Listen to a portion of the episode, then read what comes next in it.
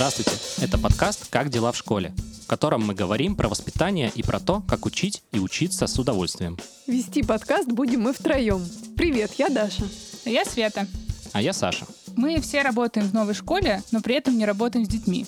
Зато очень любим поговорить про воспитание и про образование. Чтобы этот подкаст не был похож на разговор на кухне, мы будем звать разных экспертов, коллег, которые понимают конкретных темах больше, чем мы. И маленький важный дисклеймер. Во-первых, это не официальный подкаст новой школы. Во-вторых, это не научный подкаст. Все, что мы здесь будем говорить, это просто разговор коллег и попытка ответить на сложные или не очень сложные вопросы. И перед тем, как мы начнем, одно маленькое, но важное уточнение. Мы записывали этот подкаст в июне, но выпускаем его только сейчас, в августе. Прежде всего потому, что это наша первая попытка делать подкаст, и много времени у нас ушло на редактуру и работу со звуком. Но мы поняли, что ждать больше нельзя, и надо рассказать о лете именно летом. Надеемся, что вам будет интересно. А сегодня у нас первый выпуск, мы его записываем в июне, поэтому и тема это будет о лете, а конкретно о том, как проводить время с детьми в этот период. И сегодня наш первый гость Антонина Болотова, руководитель тьюторской службы новой школы, мама подростка. Тоня, привет. Да, привет, спасибо большое, что позвали.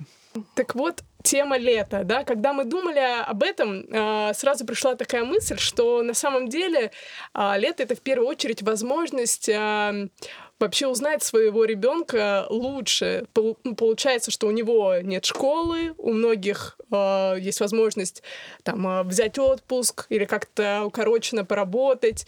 И поэтому классно поговорить о том, как вообще родители могут включаться в лето и о каких-то, может быть, занятиях совместных.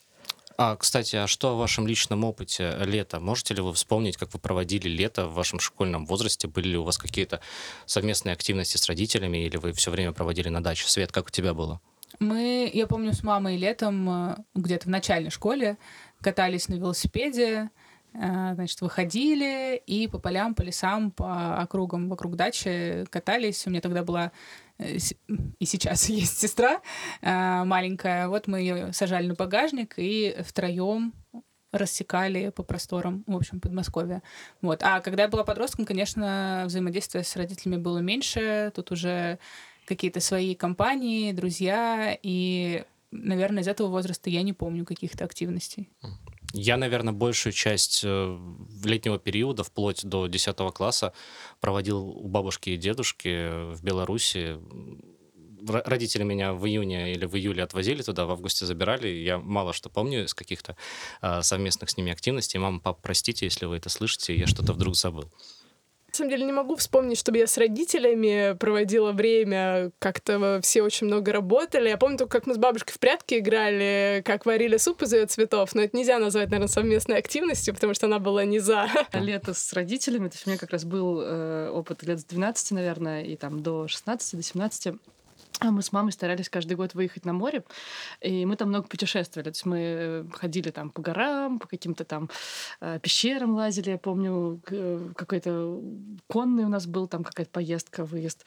Э, скалолазание мы с ней попробовали. И вот сейчас я, я никогда об этом не думала, но сейчас я думаю, что это очень классно было со стороны моей мамы, вот давать такой опыт совместного э, начинания нового. То есть для мамы было так же, как для нас непонятно, что делать там со скалолазным снаряжением, или как стрелять из лука, или как сидеть в седле, но она вот Э, рисковала. Это, наверное, самые яркие такие воспоминания летние. Хотя, конечно, было много там спортивных лагерей, бабушек, дедушек, деревень, э, речек, велосипедов и чего-то еще.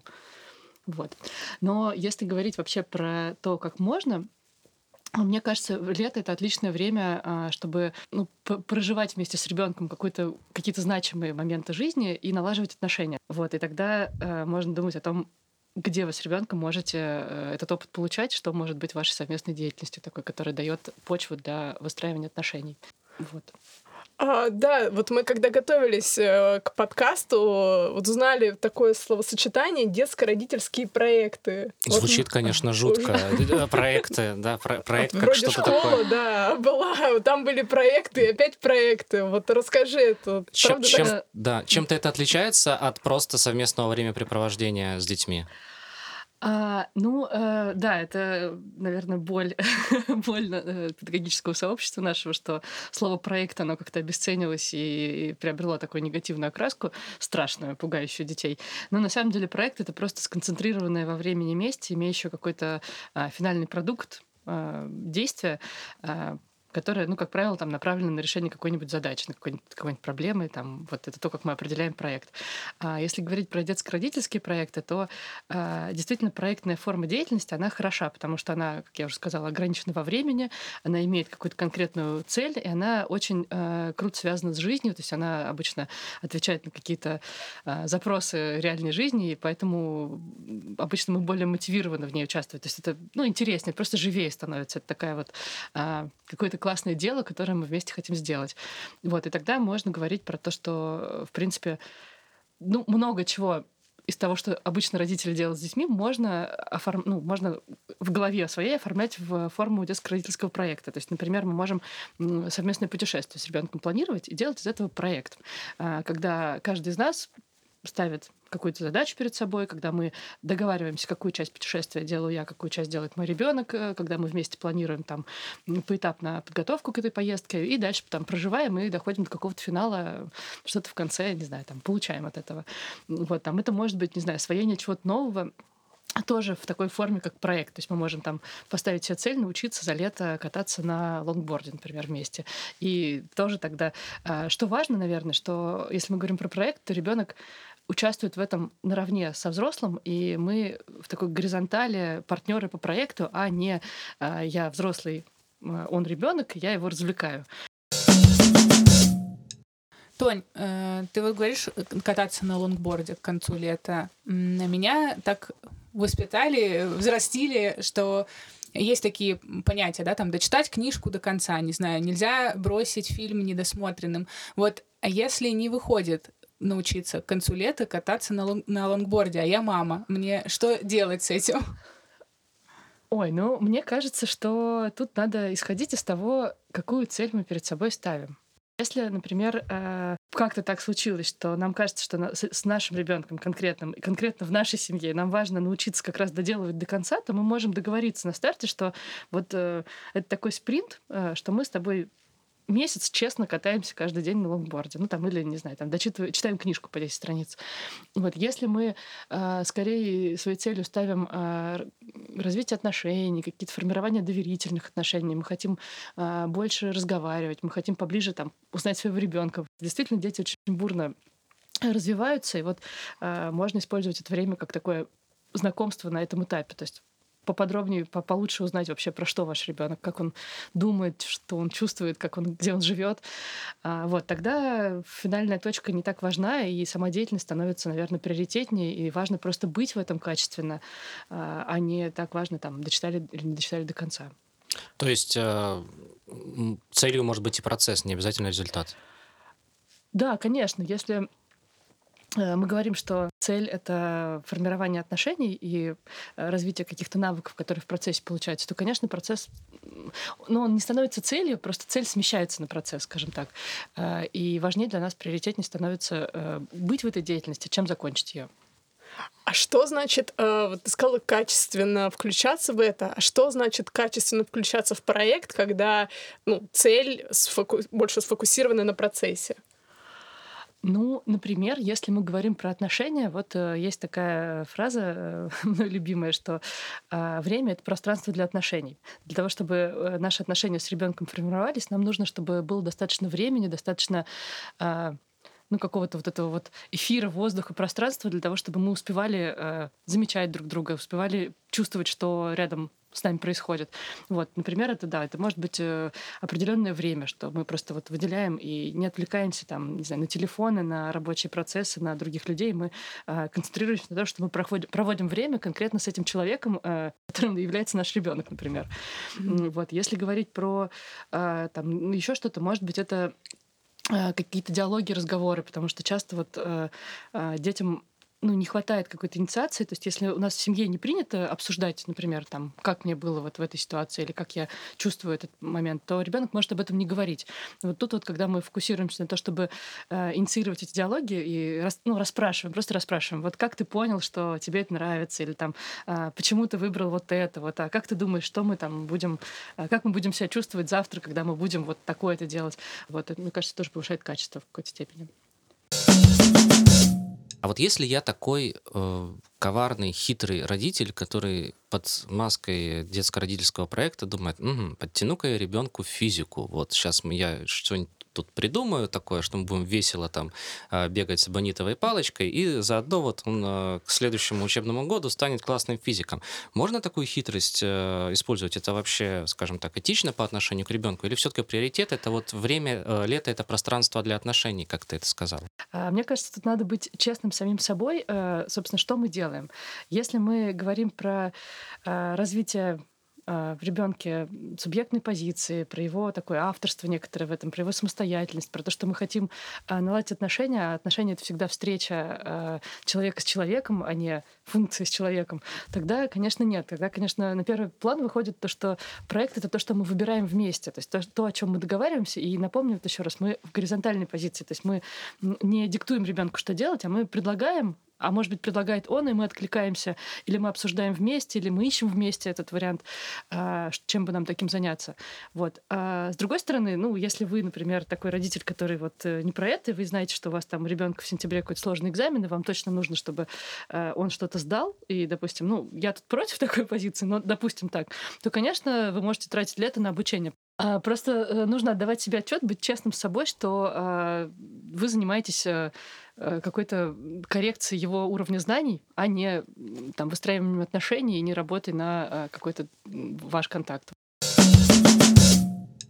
А я все еще про тараканы родителей, когда ты говоришь, представляю себя на месте мамы пап. А, и ты вначале сказала, что можно, например, совместно отправиться в путешествие. Если я не могу отпустить контроль. Uh, ну, то есть доверить ребенку планировать путешествие, сказать ему, слушай, друг, у нас с тобой есть там, не знаю, 15 тысяч рублей, два дня, давай ты выберешь, куда мы пойдем, где будем есть и что. И это прям какая-то очень сложная задача, мне кажется. Думаю, что тут есть э, два ответа, сложный и простой. А, во-первых, вы можете э, подумать вообще, откуда эта тревога, и пойти к психологу. Это, наверное, такой э, простой вариант. Если мы остаемся э, с ребенком, то э, да, мы все разные, у нас разные дети, разные ситуации, разный опыт собственный, и родительский, и детский. Э, вот. И тогда можно пробовать действовать маленькими шагами. То есть не э, там сразу все, кстати, вот вообще сразу и все э, отпускать, особенно если в семье было по-другому. Это вообще очень болезненная история. Это фрустрирует детей и обычно давит их мотивацию. Вот. Если э, вы думаете о том, чтобы дать больше свободы, то ну, надо рассчитывать, вот сколько ребенок готов взять, сколько вы готовы отдать. Может быть, это будет, э, например, какое-то разделение, там, не знаю, ребенок продумывает маршрут, а финансы считаете вы. А, может быть, это будет э, какие-нибудь дни, там, один день, например, э, ребенок, и вы тогда набираете мужество, готовите себя морально, и на день действительно настраиваетесь, что вы выдержите день вот э, в таком вот э, хаотичном, может, не очень структурированном, но каком-то интересном детском путешествии. Вот. А там второй день, например, уже ваш становится.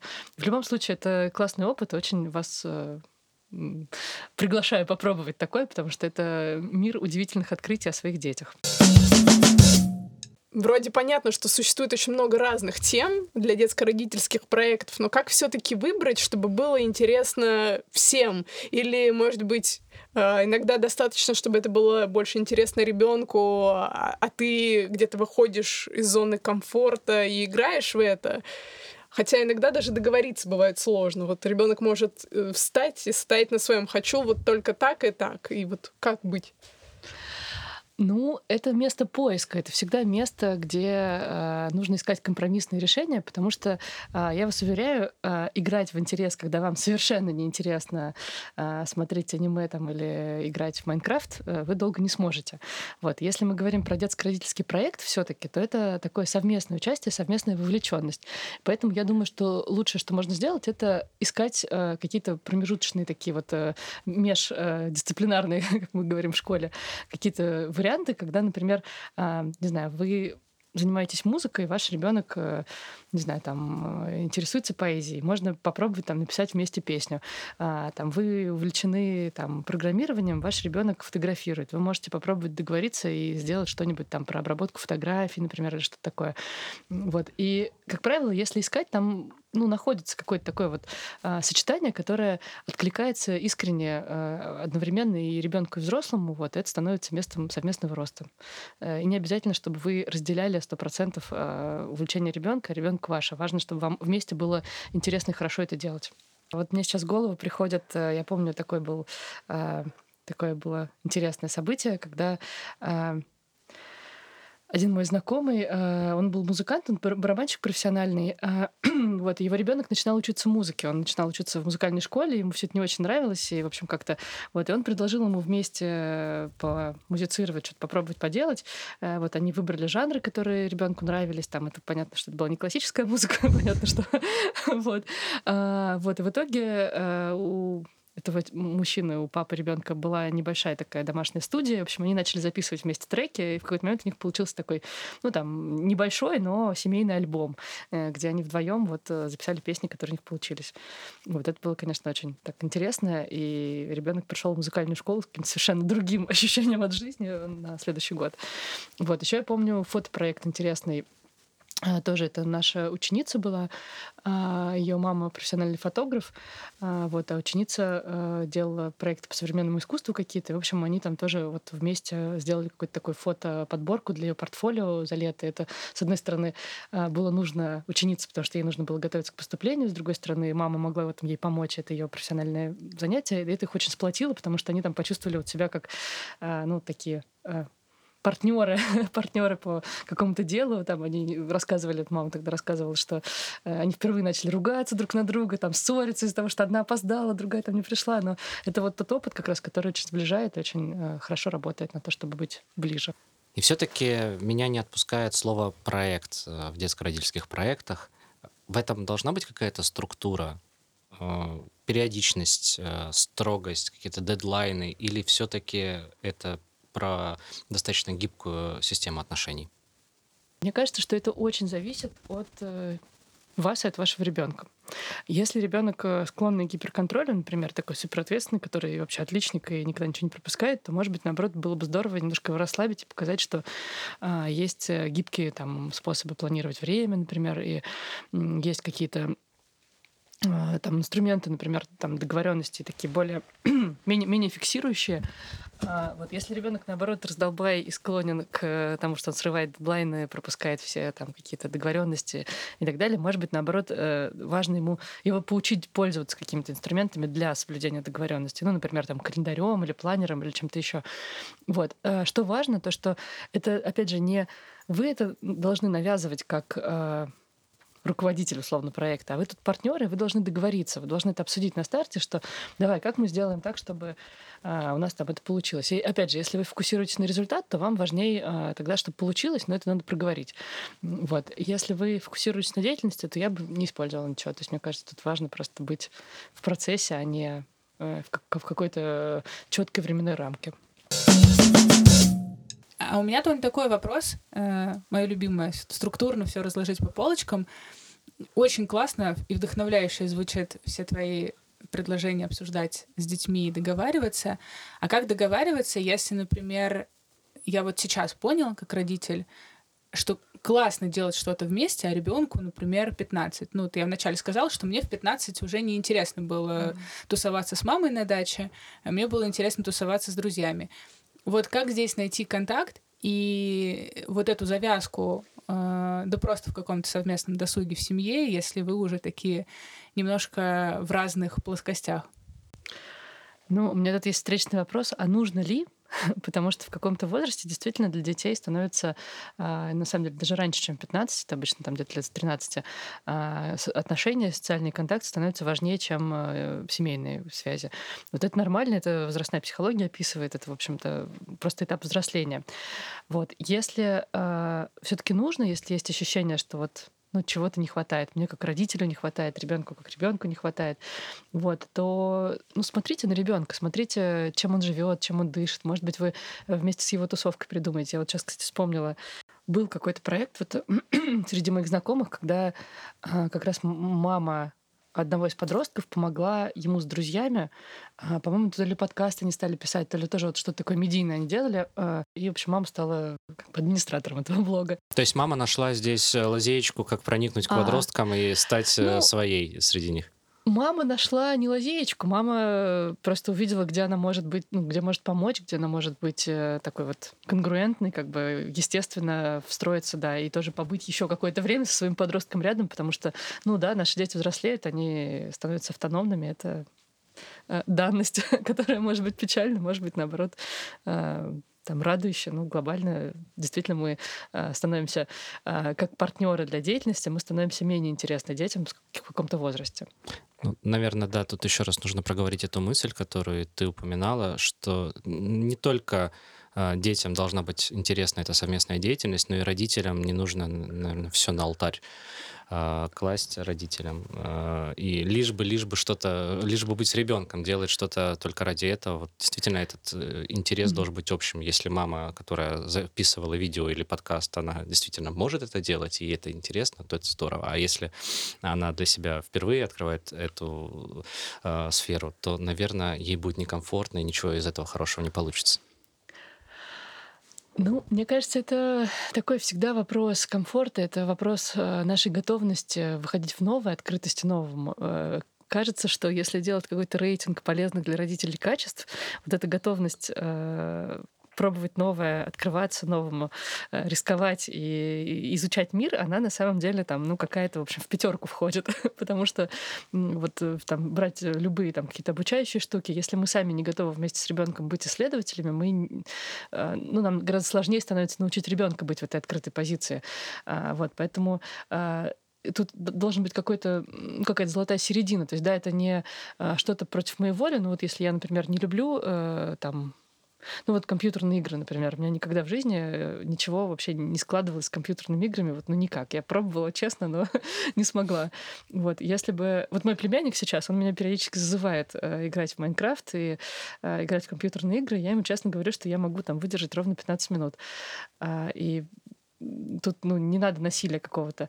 Но, с другой стороны, вот когда он мне показал, что в Майнкрафте можно строить э, как это называется, на свободной карте вот строить вот эти, в общем, эти здания и что-то такое. Мы с ним начали строить нашу дачу э, общую э, и гулять там, в общем, по нашим там знакомым местам. Вот это меня тоже увлекло, например. И это было такое место, где мы встретились с ним вот с моей нелюбовью к играм, но, тем не менее, с открытостью к нему и готовностью пробовать что-то еще. Если бы я в целом не взяла этот э, пульт в руки и не попробовала, наверное, этой встречи бы не произошло. Вот я тут думаю про это. Да, да, звучит, э, звучит интересно. Я вот тоже подумала про свою... Э, ну, про Майнкрафт, да. Про, Как мы, про свою дачу, как можно ее построить. Да, да, да, да, да. А вот такой вопрос, э, Тонь, ну, бывают э, такие случаи, да, когда родитель очень, ну, вовлечен в свою работу, в карьеру, то есть у родителя же жизнь, ну, не встает на вот эту, на паузу, когда начинается сезон, и некоторые люди могут чувствовать какую-то вину, что да, я вроде хочу развивать наши отношения, хочу укреплять их, э, хочу знать своего ребенка, но я там работаю 6 дней в неделю, например, ну или 5, окей, и у меня выходные, мне хочется отдохнуть, ну, то есть и вот как э, найти возможность, чтобы, с одной стороны, э, работать над отношениями и делать что-то классное, но с другой стороны, и не чувствовать виноватым себя, что вот, мол, моя подруга там э, готова два часа в день этим заниматься, а я там 15 минут. Вот сколько вообще достаточно делать, чтобы чувствовать себя нормальным родителем?